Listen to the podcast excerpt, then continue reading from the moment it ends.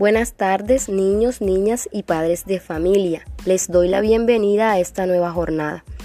Ayer estuvimos hablando de los sustantivos. Decíamos que son las palabras que nombran a personas, animales y objetos. Además, nombrábamos su clasificación.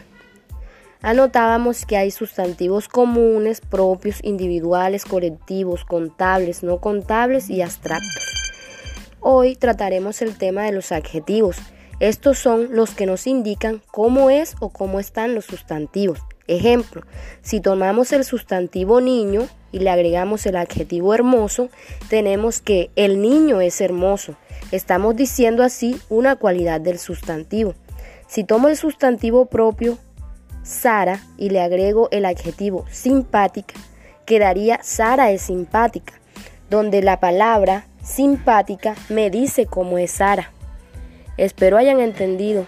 Nos vemos.